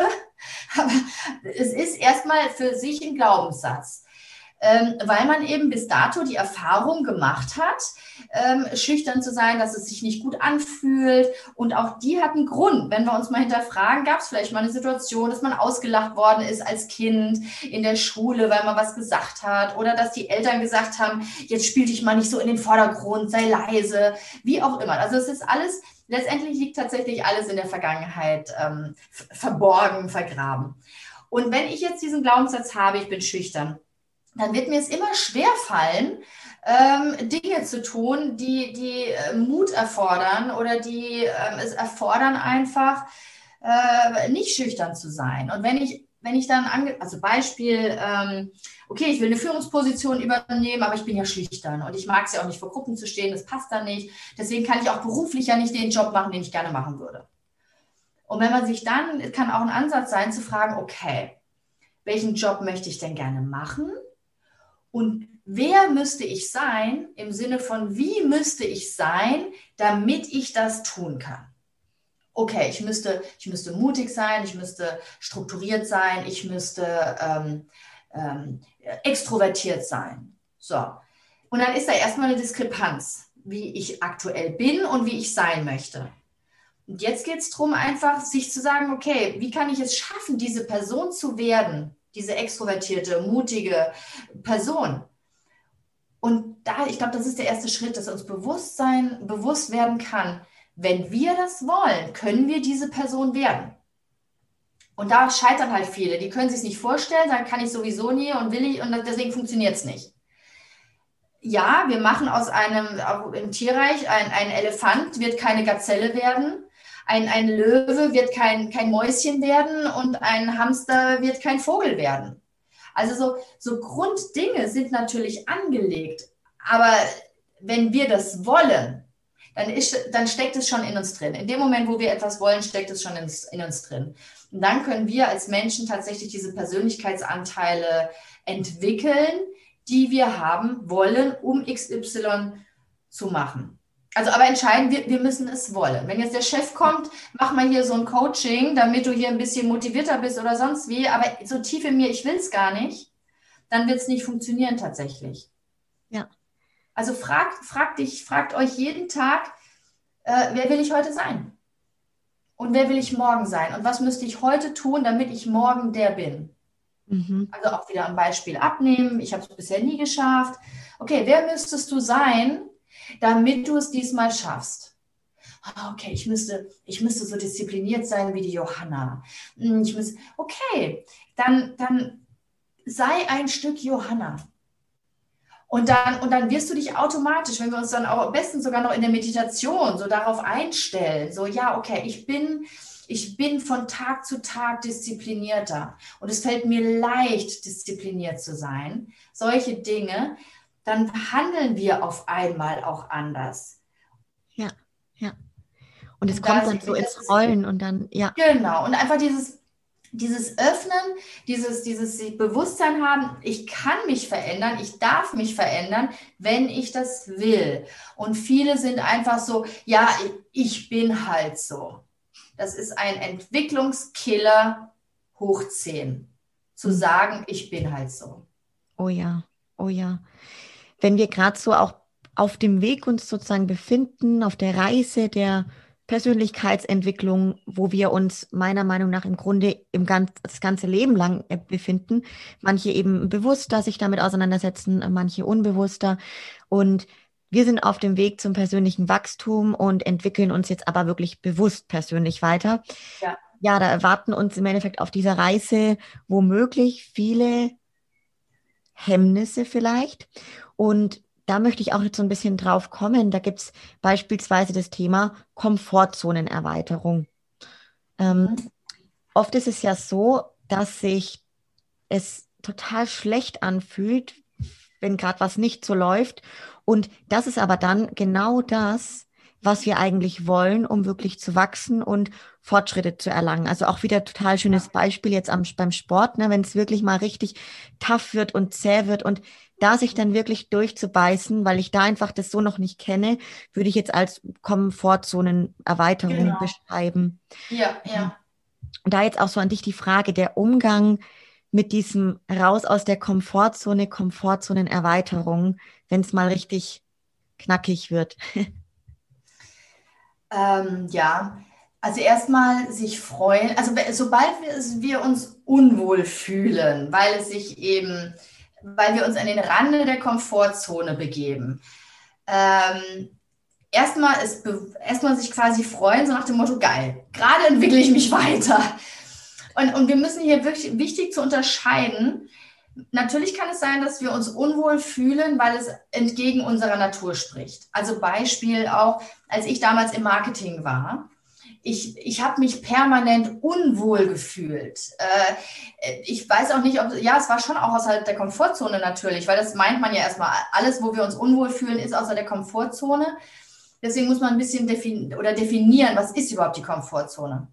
Als ich mich damals so schlecht, also ich habe mich nicht unwohl, das ist vielleicht die bessere Definition. Ich habe mich nicht unwohl gefühlt, sondern schlecht gefühlt. Es ging mir definitiv nicht gut und das über mehrere Monate. Und das ist dann ein Zeichen wirklich, wo man, wo man, wo wir hingucken müssen und sagen okay, das ist es einfach nicht. Du bist hier, du wirst hier auf keinen grünen Zweig kommen, du, du fühlst dich permanent schlecht, das ist nicht in Ordnung. So die, die Komfortzone jetzt, von der du auch, auf die du anspielst, das ist wirklich, da fühlen wir uns tatsächlich auch erstmal nicht gut. Beispiel dieses Neue, weil alles Neue macht uns Angst und ist erstmal ungewohnt. Und da, das wollen wir natürlich vermeiden, dass wir uns schlecht fühlen. Und da ähm, geht es wirklich darum, wenn wir, wenn wir für uns klar sind, was wir wollen, wo wir hinwollen, dass uns das bewusst wird, dass es dann erstmal sich eklig anfühlt. Also auch wenn ich vielleicht Präsentationen halte und oh, vor Gruppen sprechen ist so gar nicht meins, dann werde ich wahrscheinlich tausend Tode sterben, wenn ich meine erste Präsentation halte. Und es kann durchaus sein, dass mein Lebtag ich mich ein bisschen unwohl fühle, wenn ich das mache. Dann ähm, entwickle und, und, und das ist so der Punkt, da müssen wir echt unterscheiden. Das kann sein, dass es auch dann, ja, wie kann ich das ausdrücken? Da macht es durchaus Sinn, wenn ich merke, ich fühle mich da immer, immer, immer wieder unwohl und ich komme nie an den Punkt, dass ich hinterher sage, boah, das war aber echt cool, ich habe mich jetzt entwickelt, sondern mehr so dieses, boah, bin ich froh, dass das vorbei ist, das will ich nie wieder machen dann ist das zu unterscheiden, dann ist es vielleicht wirklich nicht meins. Auch im Sport, wenn ich immer wieder das eine oder andere mache und ich fühle mich immer wieder schlecht, dann sollte man sich wirklich fragen, ob das der richtige Sport ist oder man nicht einen anderen Sport wählt. Wenn ich aber für mich erkannt habe und auch so, so kleine Highlights spüre, und da sind wir wieder auch beim Spüren, wenn ich, wenn ich merke, so, so unterm Strich ist es geil, unterm Strich fühle ich mich danach besser dann weiß ich, okay, dann muss ich mich immer wieder dem aussetzen, was mich entweder ähm, Angst kostet oder Anstrengung oder Kraft, weil ich weiß, hinten raus wird sich's auszahlen. Und da müssen wir ganz ehrlich zu uns sein. Ist es etwas, was wirklich so gar nicht meins ist? Aber, oder meine ich, es ist nur nicht meins, weil ich, weil ich hinten dran noch nicht gucken kann. Weißt du, wie ich das mhm. meine, Johanna? Ja. Das, ja. Ist mir wichtig tatsächlich, weil, weil ähm, ich habe zum Beispiel auch so Fälle oder mein erstes englisches Training, als ich, äh, ich habe wirklich, mir ging es furchtbar. Ich hätte am liebsten, ich habe noch zu meinem Mann gesagt, boah, warum habe ich das angenommen überhaupt? Aber ich wusste, wenn ich das mache, dann, dann werde ich enorm viel mehr Erfahrung gemacht haben und ich werde enorm wachsen in meinem Selbstbewusstsein. Und genauso war das auch. Und heute bin ich mit, es ist ein, ein Ding, wo ich von, für ganz viele englische Trainings gebucht werde. Und äh, ist natürlich jetzt auch eine ganz andere Auftragslage, weil ich dieses, und auch heute noch, ich habe vor jedem englischen Training geht mir der Stift. Abgesehen davon, auch vor jedem deutschen Training. Ich habe wirklich, ich habe vor allem immer irgendwo noch Respekt. Und wir hatten ja eben auch kurz gesprochen, selbst vor diesem Podcast. Ich habe da Respekt. Und wenn man mir sagt, Keule, hast du die Wahl, äh, irgendwie draußen jetzt schön äh, auf der Couch oder im Liegestuhl zu chillen oder jetzt hier so einen Podcast zum ersten Mal zu machen, da würde ich tatsächlich so aus dem erstmal sagen, oh, hallo, lieber nur chillen. Ja, nicht mich aussetzen, weil ich, es könnte ja schlecht laufen. Aber ich weiß, ey, aber irgendwie ist es geil hintenrum, wenn ich es gemacht habe. Und das ist dieser Unterschied, den wir einfach machen dürfen. Und da lade ich ein, wenn wir merken, da ist so eine Situation, da habe ich Muffensausen vor. Und ich weiß, boah, hinterher werde ich es, glaube ich, ziemlich geil finden, dass ich es gemacht habe, dann no matter what, geh, mach, tu, ähm, und, das, das, und das ist dann wahrer Wachstum. Ja, ja. Boah, richtig schön. Vor allem das mit dem englischen Interview ging mir ähnlich in einem Podcast-Interview auf Englisch, weil das wirklich für mich eine Herausforderung ist. Ich spreche sonst auch kaum Englisch. Und da hast du mir sozusagen die Inspiration gegeben, weil ich es bei dir gesehen hatte ähm, in der Gruppe. Und dann dachte ich, boah, ich mache das jetzt auch. Und da hast du genau das gerade beschrieben, danach, wie geil sich das angefühlt hat. Ja und was man da so ein Wachstum richtig gespürt hat und ja, wieder so viel draus mitgenommen hat, das ist genau das, wo, wo ich wirklich jedem empfehlen kann, auch, ja. Ja. Und auch auf den Sport. Also wirklich, ich, ich, ich würde lügen, wobei ich gebe zu, so dieses, ähm, ich habe momentan ein Programm, da bin ich sogar innerhalb von einer Stunde mit durch. Das passt ganz gut. Aber es gibt so ein paar Übungen, keine Ahnung, allein die Beinpresse. Ich hasse die Beinpresse. Da denke ich jedes Mal, warum machst du diesen Scheiß? Und ich, ich weiß, weil ich mich danach feiere, dass ich es gemacht habe, weil es mir einfach grundsätzlich gut tut. Und ähm, von daher, ja, auch jedes Mal, wenn sowas kommt, das ist auch immer eine Frage des Fokus. Habe ich, weil das ist auch spannend, wenn wir aufgeregt sind, ähm, ist es im Grunde, es ist ja nur eine Frage von Hormonen, die dann im Körper, das Adrenalin spielt verrückt und wir sind voll aufgeregt und wir haben Angst.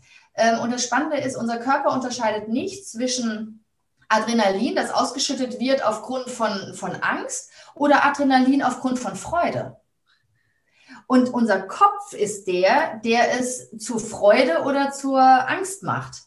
Und wenn wir das wissen, dann ist es auch ganz spannend, wenn wir uns so ängstlich fühlen, dass wir bewusst, wenn, weil der Kopf ist es, der es zu einer Angst macht, dann können wir auch vom Kopf her es wieder in eine Freude umwandeln. Das nimmt zwar nicht das Adrenalin weg, aber dann haben wir mehr so dieses, oh, oh das, okay, ich merke, ich bin aufgeregt, ja, aber es wird geil werden und schon so in diesen Zustand gehen, wie es hinterher ist. Ja, Oh, schön. Das wusste ich jetzt so auch noch nicht genau, wie das zustande kommt. Cool. Ja. Richtig gut. Wir haben auch noch, wenn, wenn man sagt, so Hemmnisse auf dem Weg, sich da weiterzuentwickeln, ist auch noch der Punkt Fehler. Und ähm, mhm. vielleicht auch gerade so, ich habe immer den Eindruck, viele, jeder definiert einen Fehler auch anders. Also wie würdest du Fehler definieren und auch, ähm, wie gehen wir mit Fehlern um?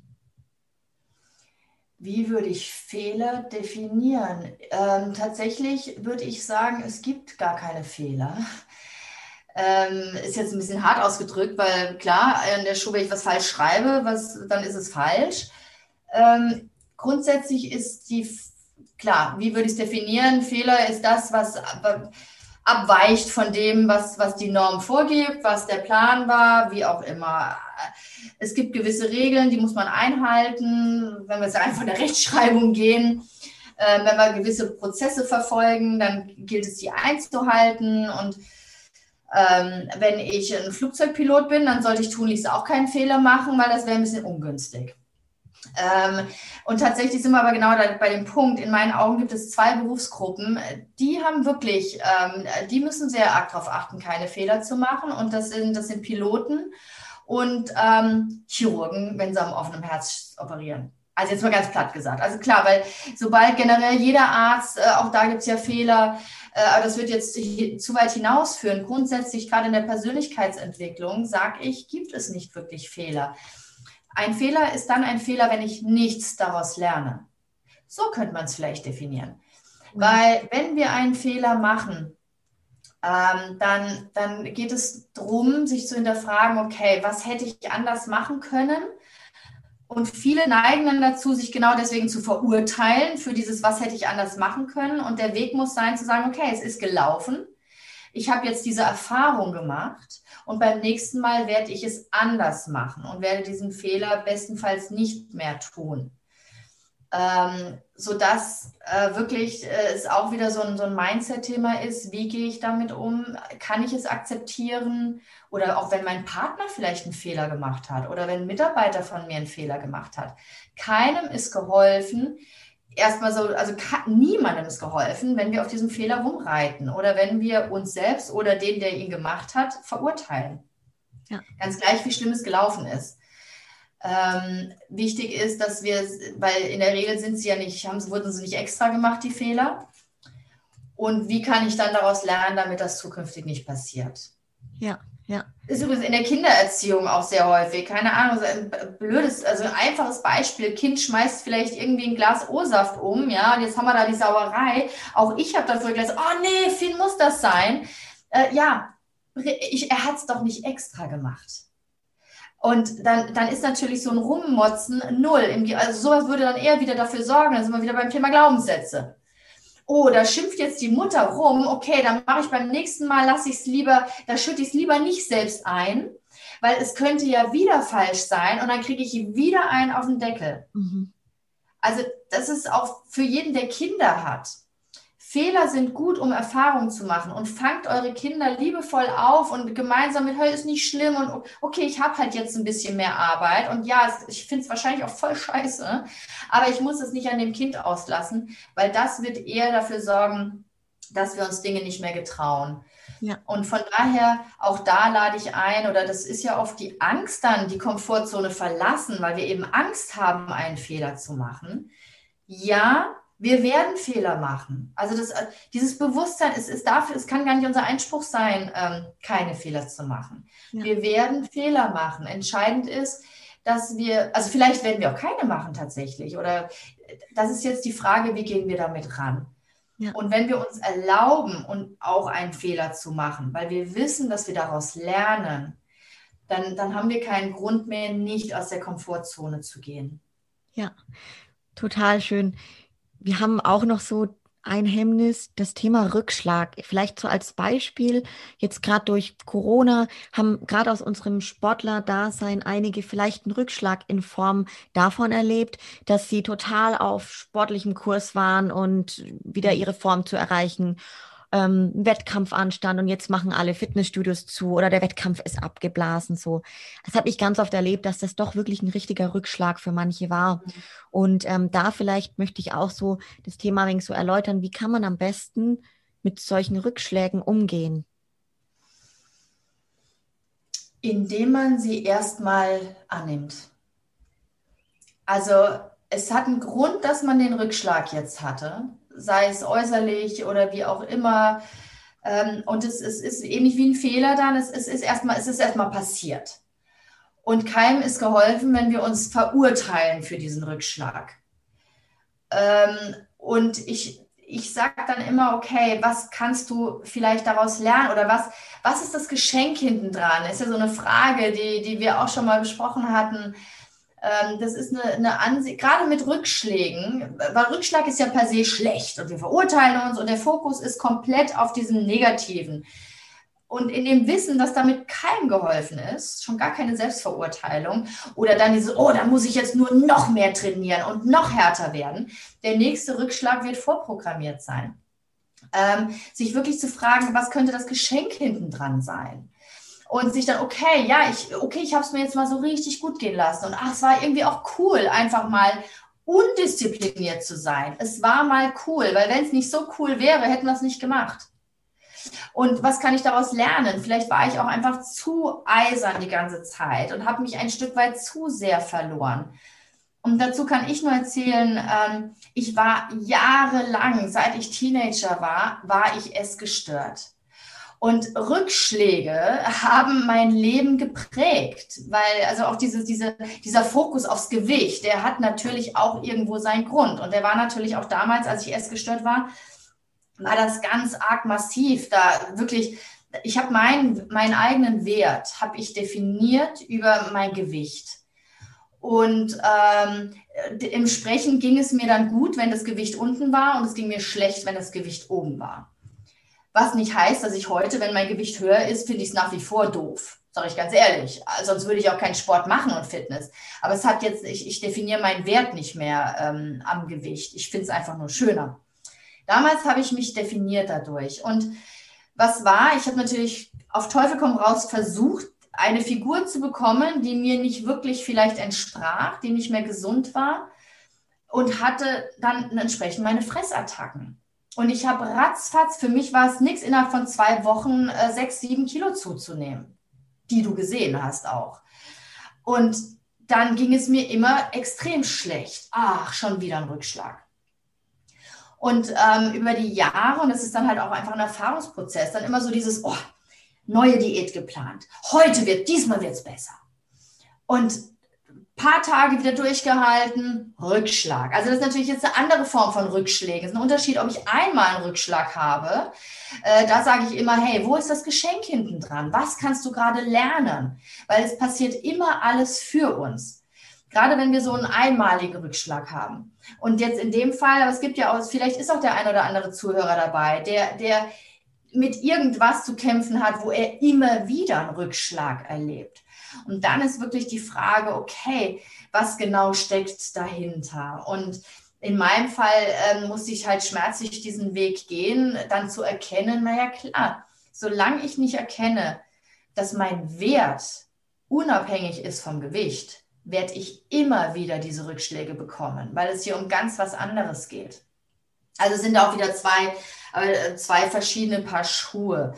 Jetzt bin ich ein bisschen abgeschweift, geschwiffen, ich weiß nicht genau. Aber so die klassischen Rückschläge, um es nochmal zusammenzufassen. Ähm, fragt euch immer, was ist das Geschenk hinten dran?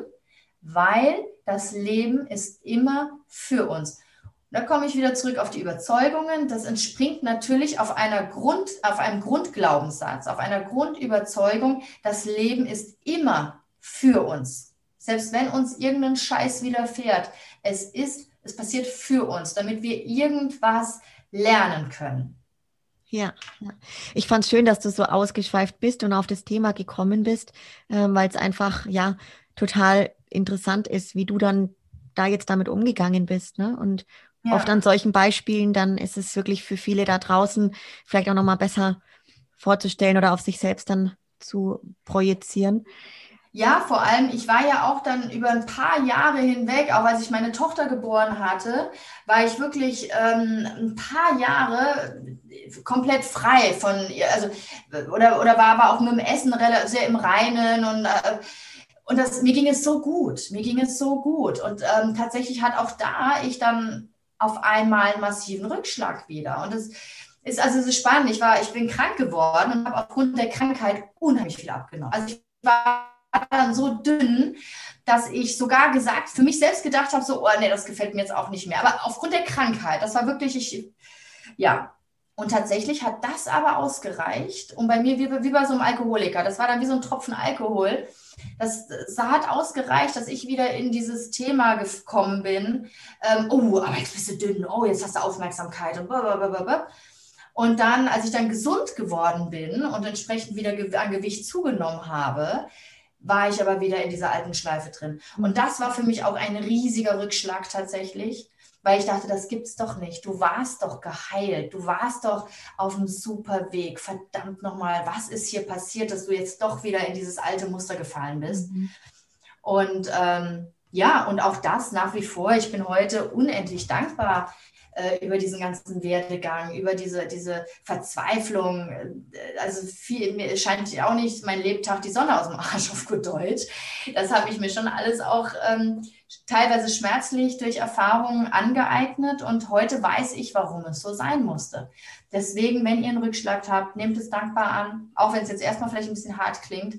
Bestenfalls holt euch irgendjemanden, der es mit euch beleuchtet. Oder ja, ich bin aber, falls da jetzt eben jemand zuhört, weil ich einfach weiß, wie wertvoll das dann sein kann, dass man es nutzt als, als, als Sprungbrett fast wieder, um was zu verändern. Weil auch das, und das ist immer wieder Thema, raus aus Komfortzone, Johanna. Viele, die sich einfach nicht getrauen, aus ihrer Komfortzone zu gehen, aufgrund von diesen Ängsten, aufgrund davon Fehler zu machen, die dann immer in diesem Hamsterrad sind, da ist es sehr häufig erst ein Riesenrückschlag oder erst ein Riesenschicksalsschlag, der diese Menschen dazu zwingt, etwas anders zu machen. Mhm. Und nicht selten heißt es viele Jahre später, dass dieser Schicksalsschlag, Rückschlag, wie auch immer, das Beste war, was dieser Person passieren konnte, weil das die Person dazu zum Aufwachen gezwungen ja. hat, zum Verändern gezwungen hat, was wo ich immer sage, warum müssen wir es immer so schmerzlich erfahren? Wir könnten doch viel vorher schon ansetzen, indem wir einfach bewusst werden, was wir, dass wir was ändern können. Wir haben es in der Hand und da sind wir auch wieder bei Glaubenssätzen. Was glaube ich denn überhaupt? Absolut. Oh, das war jetzt richtig, richtig schön nochmal und abgerundet zu dem Thema. Wir kommen auch so jetzt langsam gegen das Ende und da ist es ganz wichtig, mir auf jeden Fall noch was ganz arg Schönes auch mit reinzunehmen und zwar so das Thema Belohnung und Erfolge feiern. Und mhm. ähm, ja, ich so als kleine Einstiegsanmoderation dazu habe ich zum Beispiel dabei, wie jetzt zum Beispiel mein Mann, der Lukas und ich ähm, vor ein paar Wochen zu einem Wettkampf nach Polen gefahren sind und ähm, ja, mit dem Mindset im Endeffekt, boah, ah, cool, jetzt zehn Stunden im Auto, dann sind wir in Polen und ja, ähm, dann dürfen wir endlich an diesem Wettkampf teilnehmen und ähm, feiern sozusagen diesen Erfolg von dieser Zeit, wo einfach ganz hart gearbeitet worden ist. Und ähm, jetzt habe ich ganz oft dann danach so erlebt, was, ihr seid da zehn Stunden im Auto gefahren, oh Gott. Und da ist wieder so der Punkt, wie ist das Mindset, ne? wie ist die Einstellung? Genau. Ähm, ja. Und ja, gleiche Fahrt und Unterschied, zwei unterschiedliche Mindsets sozusagen. Und sowas wäre jetzt halt quasi für uns einfach ein Beispiel von, von Belohnung, kann ja für jeden anders sein. Und ähm, ja. das ist jetzt auch meine Frage an dich. Wie sagst, wie schätzt du das ein? Wann darf und wann sollte man sich unbedingt belohnen? Die Frage ist ja wirklich, was ist eine Belohnung für jemanden?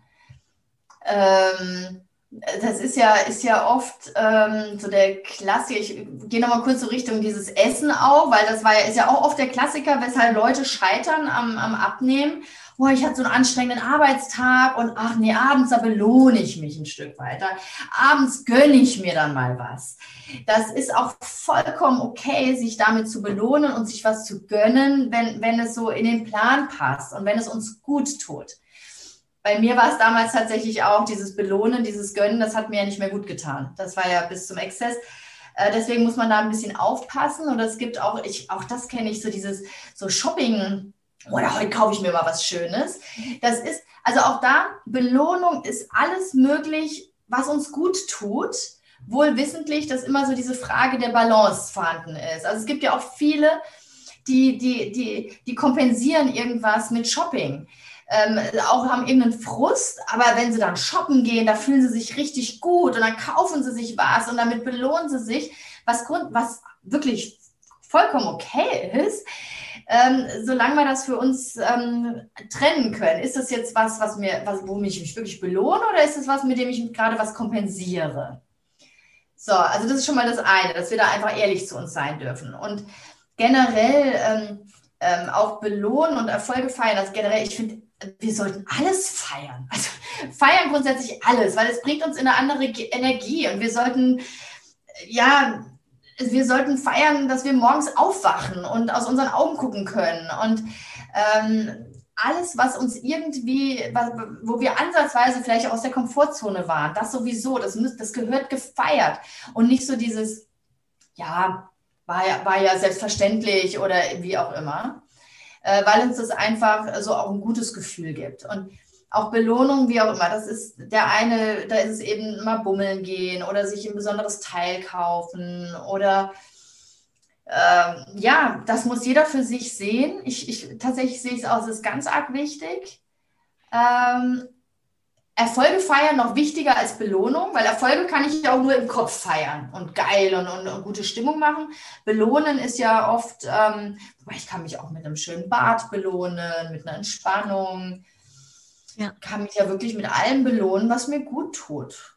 Ja. Und es ist, es ist einfach ein, auch eine Wertschätzung an sich selbst. Total. Ich fand es gerade so schön, wie du gesagt hast, wir sollten alles feiern. Das, ich sage auch immer, das Leben ist eine Feier. Das ist so schön, dieser ja. Satz irgendwie. Und ich habe das auch gerade von dir ganz speziell natürlich gelernt, diese Erfolge, sei es jetzt Tageserfolge, Wochenerfolge, einfach hervorzuheben, weil das ist ja wirklich ganz oft so, egal ob man jetzt im Gespräch ist dann mit einer Freundin, mit der Mutter, mit wem auch immer, dass dann darüber über den Tag gesprochen wird am Ende des Tages und dann hebt man quasi nur die drei, zwei, drei Kleinigkeiten hervor, die nicht gut gelaufen sind, ja, weil das genau. unser Gehirn halt irgendwie einfach gerne mal präsenter hervorhebt. Ne? Und all die anderen Sachen, die super waren und ja, die sieht man dann gar nicht. Deswegen finde ja. ich es so wichtig, sich das bewusst zu machen und eben Absolut. diese Sachen zu feiern. Ganz, ganz arg schön. Ähm, ich, ja. Ich, ich hätte noch so ein goldiges Beispiel auch ähm, mit meinem Sohn, der ist ja, ist ja mittlerweile ist er sechs. Und wir haben wirklich zu Hause, wir haben so ein, Ritual, ein Abendritual eingeführt. Und oder abends, wir haben immer so ein Liedchen, was wir singen. Und dann, dann kuschel ich noch mit meinem Sohn. Meine Tochter, die ist nicht mehr so in Kuschellaune, manchmal ja, manchmal nicht. Aber dann hatten wir ein Ritual, vor knapp zwei Jahren war das, glaube ich, haben wir das eingeführt. Und dann haben wir immer abends, wenn wir gekuschelt haben, habe ich gesagt, hier, ähm, was ist denn heute, was war denn heute alles gut? Und dann haben, musste jeder aufzählen, was alles gut war. Und das war, haben wir eine Zeit lang auch am Abendessenstisch gemacht erstmal. Dass jeder, also einschließlich wir Erwachsenen und die Kinder, jeder musste sagen, was war denn alles gut. Und dann ging das, irgendwann hat sich das dann verändert, dass wir so abends im Bett, wenn wir gekuschelt haben und was war denn heute alles gut. Und es war so süß. Einmal hatte ich es tatsächlich vergessen oder war irgendwie war hektisch und dann war mein Sohn schon im Bett. Und mein Mann und ich, wir lagen abends auf der Couch und haben Fernsehen geguckt. Auf einmal irgendwie so 20 Minuten später steht er da oben, steht er im Raum und sagt da, Mama, wir haben gar nicht gefragt, was alles gut war. Äh, was war denn bei dir alles gut? Also das fand oh. ich auch so süß. Und ähm, ich finde auch das ist, jeder, der Kinder hat, ich kann nur dazu einladen, das gemeinsam mit den Kindern spielerisch den Fokus zu verändern. Äh, meine Tochter ist mit ihren 13 Jahren zwar manchmal echt genervt von mir, wenn sie von der Schule kommt und oh, was alles scheiße ist und jetzt mit Corona und Masken und ich dann mit meinem Sprüchchen, ja, was war denn gut? Ah, Mama, hör auf, ich, was war gut? Ähm, und doch bin ich der Überzeugung, dass es, ähm, dass es arbeitet bei ihr, weil vorhin sagte sie auch, okay, jetzt habe ich genug gejammert, ähm, jetzt ist es mal so. Also das ist eine schöne Sache, wirklich den Fokus einfach zu verändern. Und das passiert, ähm, indem wir da wirklich äh, bewusst auch auf das achten, was gut gelaufen ist und so mit diesen äh, einfach viel mehr als Erfolg ansehen, äh, als wir es aktuell tun. Ja, und einfach diese Sachen, und wenn es kleine Sachen sind, viel größer werden lassen oder größer machen. Und es ist ja oft so genau, wenn Leute oft auf die Fehler gucken, dass was nicht gut gelaufen ist, das sind irgendwelche ja. Kleinigkeiten und die werden dann groß und breit getreten. Und da ja. ist doch eigentlich gar nichts, ne? Ja. Ja, genau. Ja, total schön. Mensch, ja, Cordula, jetzt haben wir echt einige Themen durch. Mit dir könnte ich da noch ähm, als weitermachen. Also es war wirklich ultra spannend und ich glaube ganz, ganz viel mit dabei, dass man jetzt für jeden wirklich, egal ob aus im sportlichen Kontext oder auch ähm, Berufskontext, Beziehung, Familie, kann das auf ganz viel übertragen. Und ich wünsche mir auf jeden Fall ähm, ganz arg für die Leute da draußen, dass, dass mehr Leute ja, sich das bewusst machen, was in ihnen, in ihnen steckt und auch vielleicht sich einfach einen Coach, Mentor an die Seite nehmen, um da einfach wirklich ähm, sein Leben so zu leben, wie man sich selber vorstellt. Und jetzt möchte ich Darf auch. Darf ich noch eine Sache dazu gerade sagen, Johannes, fällt mir nämlich tatsächlich gerade ein, was uns auch, was uns manchmal nämlich hindert, wie du gerade sagst, so das Leben zu führen, wie wir es uns vorstellen, ist so, dass wir, dass wir gar nicht so richtig, dass dieser, dieser Gap, der, also zwischen dem, was wir gerne hätten und zu dem, was gerade ist, zu groß ist. Und dass wir einfach denken, das ist immer wieder so ein bisschen beim Thema Ziele. Und da möchte ich nur noch jedem so dieses, auch von der Perspektive her, ähm, ans Herz legen, zu wissen, dass wir uns jederzeit können wir auch unsere Ziele ändern und wir können jederzeit uns selbst ein Stück weit ändern. Also nichts ist in Stein gemeißelt. Und ich glaube, auch das ist wieder ganz arg wichtig. Ähm, dann schließen wir vielleicht sogar den Kreis vom Anfang, weil du, ich glaube, die erste Frage ging ja in Richtung Ziele, dass wir uns immer wieder erlauben, auch Ziele zu verändern und Ziele anzupassen. Also weg von diesem, ähm, nee, das habe ich mir jetzt vorgenommen, jetzt ziehe ich es durch, was ja grundsätzlich gut ist, weil auch das hat ja eine gewisse Konsequenz und Zielstrebigkeit.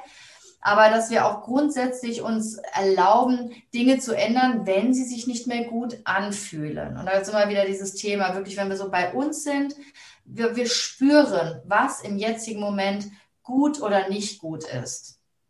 Ja. Und dem dann einfach weiter folgen und dann entsprechend ähm, sich das zu erlauben und auch mal erlauben, einfach nur, wenn alles gut ist, wie es ist, es einfach mal gut sein zu lassen und das dann entsprechend mehr zu feiern. Und es wird der Moment kommen, wo ich spüre, okay, und jetzt bin ich bereit, wieder was zu verändern. Ja, ja. Richtig, richtig schön. Jetzt möchte ich dir auf jeden Fall die Möglichkeit geben, ähm, einfach mal zu sagen, wo man dich finden kann und wie man auch zu dir ins Coaching kommt und für welche Zielgruppen das ist. Ja. Also finden ähm, unter Cordula Bertes, ich glaube, wenn man Cordula Bertes eingibt, B-E-R-T-H-E-S,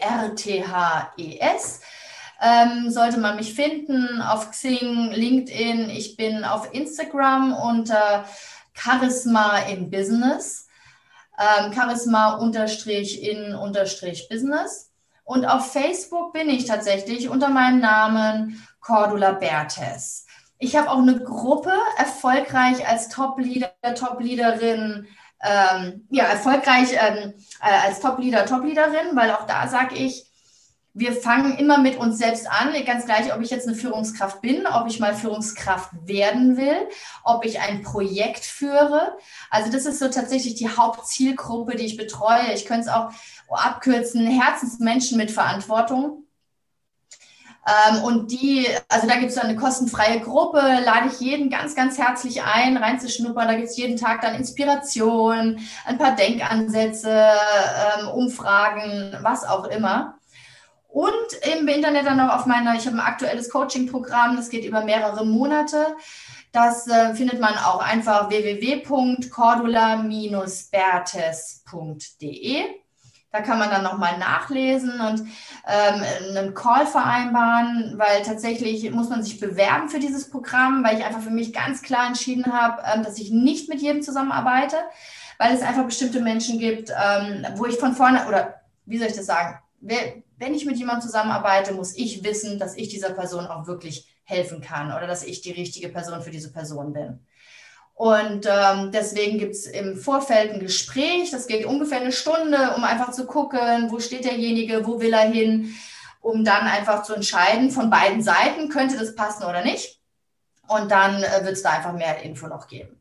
Ja. Ansonsten über Messenger bei Facebook einfach anschreiben, wenn Fragen sind, was ist, was auch immer. Freue ich mich über jeden, den, den ich vielleicht auch ein Stück weit begeistern konnte, inspirieren konnte, vielleicht jetzt schon ein Stück weit äh, Mut machen konnte. Hey, ja, es ist möglich und ich kann was ändern und ich will was ändern. Und wenn derjenige sagt, er will was ändern, freue ich mich sehr, sehr gerne über Kontaktaufnahme. Ja, ich kann es sowas von empfehlen. Und ganz zum Ende, The One Thing heißt das bei mir im Podcast. Wenn du einen Wunsch für unsere Welt frei hättest, Cordula, und auf ein Plakat sichtbar für alle Menschen da draußen etwas schreiben könntest, mhm. was würde da stehen?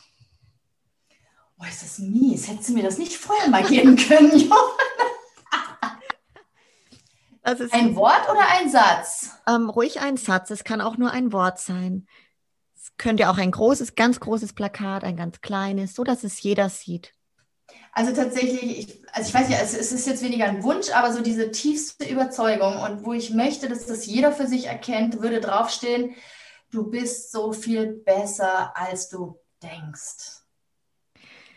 Oh ja, das ist richtig schön. Wow. Ja, und ich glaube. Ja, erinnere dich jeden Tag dran, du bist so viel besser, als du von dir denkst. Doch, ich glaube, das wäre es, das ist immer wieder und es bestätigt sich immer wieder in Trainings, in Coachings. Wir glauben, wir, wir, wir glauben uns so viel kleiner, als wir tatsächlich sind. Ja. Und ich liebe es, und ich bekomme auch gerade Gänsehaut, ich liebe es einfach wirklich, Menschen dahin zu bringen, dass sie erkennen, wie großartig sie sind und auch ich, Johanna, ich bin so dankbar, dass wir zusammenarbeiten, weil du genau so ein Mensch bist, der so großartig ist. Und ähm, ich dich schon, als wir uns das allererste Mal kennengelernt haben, schon genau das in dir gesehen hat, was du auch mehr und mehr erkennst und zeigst. Und das ist ganz, ganz großartig. Es braucht mehr Menschen wie dich, Johanna. Oh, wie schön. Ach, da kriege ich auch gleich richtig Gänsehaut, Mensch. Ja, vielen lieben Dank dir, Cordula, dass du dir, wie gesagt, die Zeit genommen hast, so viel wirklich ganz, ganz hochwertigen, inspirierenden Content jetzt geteilt hast. Ich hoffe, die Zuhörerinnen und Zuhörer können da jetzt auch ganz viel draus mitnehmen. Und an der Stelle verabschiede ich mal alle, die mit dabei waren und möchte mich bedanken. Lasst gerne der Cordula und auch mir ein Abo da, ein Like und ein Feedback. Und dann bis zum nächsten Mal. Ciao, ciao. Tschüss.